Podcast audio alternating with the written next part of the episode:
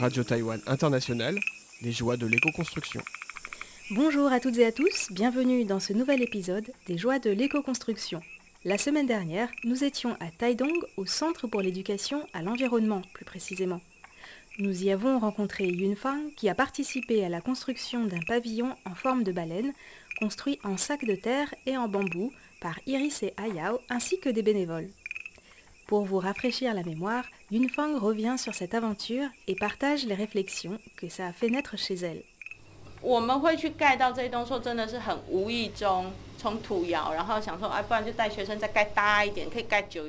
Ici, ça s'est passé de manière non intentionnelle. On a commencé par le four en terre et on s'est dit qu'on pouvait construire quelque chose d'un peu plus grand. Et puis voilà. Bien sûr, le principal, c'est Iris et Ayao qui l'ont fait. Nous, on était là pour participer et apprendre avec eux. À l'époque, j'étais hyper occupée au travail et je n'ai pas pu aider autant que je l'aurais voulu. Mais cela m'a fait réfléchir. Par exemple, on espère tous acheter une maison. On trime pendant des années et on s'endette pendant 30 ans pour ça. On a l'impression qu'on obtient la maison tout de suite quand on emménage, mais non. En fait, on est prisonnier de notre dette pendant 30 ans. Alors que l'éco-construction, c'est l'inverse. On a l'impression que le chantier ne termine jamais. Par exemple, ici, on a mis deux ans et certaines personnes construisent pendant 5 ou 6 ans. On a l'impression que c'est long. Mais après, on passe la majeure partie de son temps à profiter des efforts qu'on a fournis au départ. C'est presque l'inverse. La maison n'est pas la contrepartie d'une dette pour laquelle on doit trimer. En éco-construction, c'est notre vie même qui nous permet de faire l'expérience de la construction et qui nous fournit un toit. Et ça laisse de la place à l'imagination. On a construit les murs et ensuite on s'est dit Mince, pour le toit, comment on fait? Raconte euh, Yunfang. Bon, allez, on tente une toiture en bambou. En bambou? Mais ça s'abîme Bon, c'est pas grave. Et oui, sur le chantier, l'ambiance était très bon enfant et spontanée. Cela n'a pas empêché un résultat satisfaisant. Une fois la construction terminée, on a réalisé qu'ici, à l'intérieur, il fait super bon. On se sent bien dans cette maisonnette en terre. D'habitude, pour qui veut faire de la méditation, c'est difficile. On est sans cesse perturbé par les éléments extérieurs et par notre propre pensée. Mais dès qu'on entre dans cette maisonnette en terre, on a envie de fermer les yeux, on écoute les sons de la nature, parfois même de la mer, on se détend, parfois on allume un feu, on casse la croûte ensemble, etc. Dans les constructions naturelles, surtout quand on allume un feu, on se sent si bien que quand on discute, on peut s'ouvrir réellement et avoir des échanges sincères. Les ouvriers qui travaillent à l'incinérateur viennent souvent se reposer ici. Ils disent qu'en été, il fait très frais et en hiver, il y fait doux.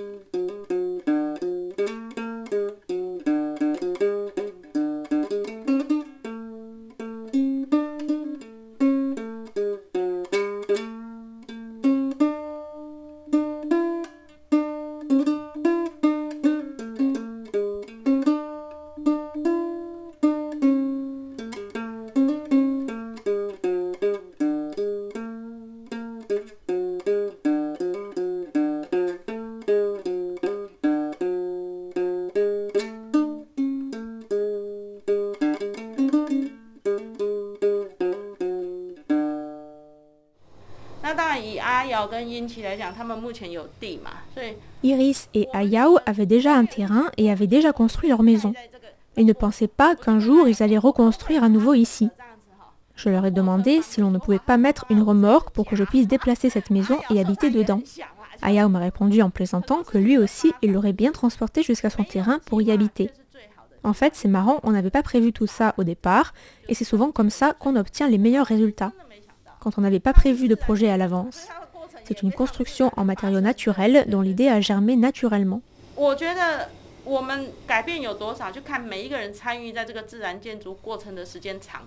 Je pense que les participants à la construction ont été transformés par cette expérience. Plus on y a passé de temps, plus ça nous a changé. Bien sûr, c'est Iris et Ayao qui y ont passé le plus de temps. Parfois, à l'intérieur de la maison, ils pleuraient tellement ils étaient émus. Moi, je faisais surtout la cuisine. C'est dans ce domaine que je me suis améliorée. Tout le monde attendait avec impatience l'heure du repas.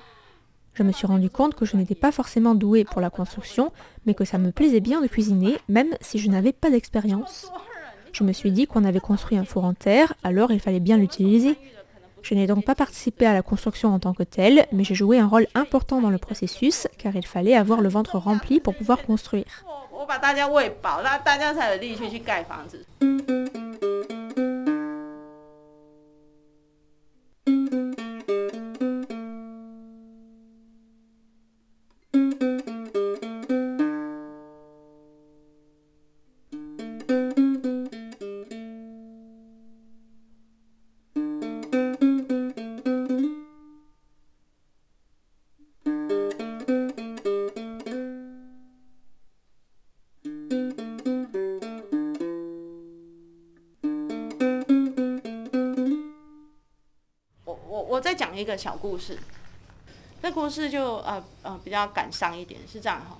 Je voudrais vous raconter une histoire, c'est un peu triste.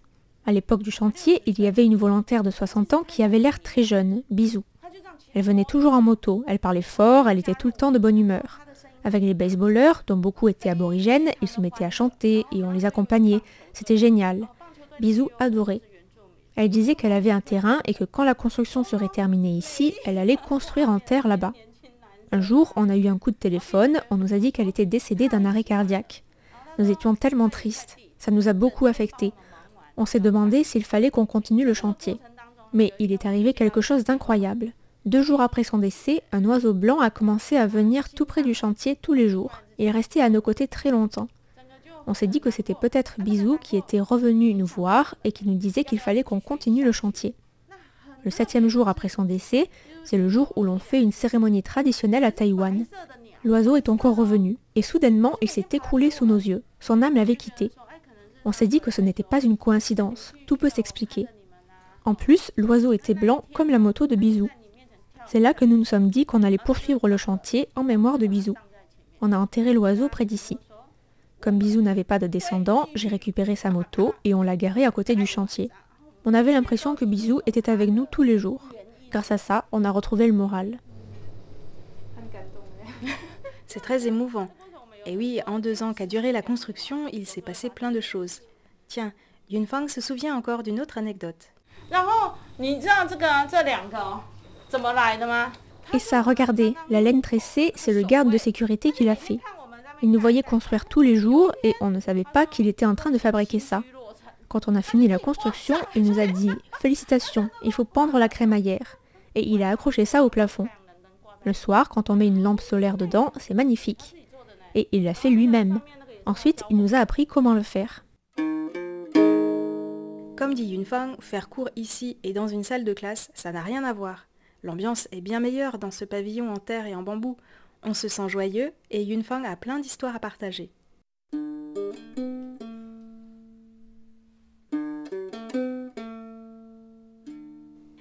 Êtes intéressé par visiter ce pavillon en forme de baleine lors de votre prochain voyage à Taidong, eh bien il se trouve simplement à côté du parking du Centre pour l'éducation à l'environnement. Comme celui-ci est fermé momentanément le temps de la réparation de l'incinérateur qui se trouve à côté, il vaut mieux contacter le centre au préalable. Yunfang se fera alors un plaisir de vous accueillir et de vous faire visiter, tout en vous racontant plein d'histoires.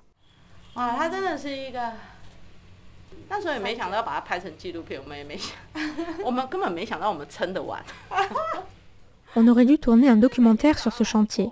Mais pour dire la vérité, on ne pensait pas qu'on arriverait jusqu'au bout. Et un jour, on a réalisé que c'était fini.